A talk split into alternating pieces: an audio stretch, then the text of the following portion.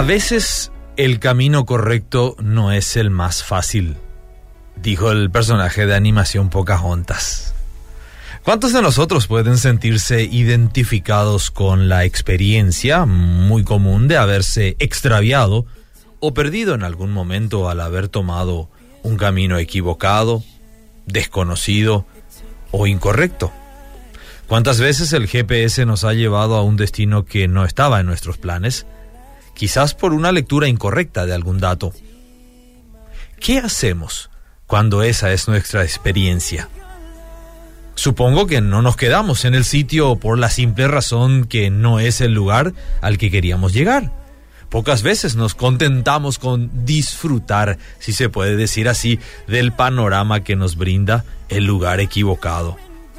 Tenemos una sola opción, corregir el rumbo, volvernos por nuestros pasos hasta el punto en el que nos hemos desviado, retornar por la senda para retomar el camino correcto. No suena a muy sabios si permanecemos obstinados en la dirección errada. Interesante la perspectiva bíblica respecto al camino de nuestras vidas, de nuestras acciones y nuestro diario andar.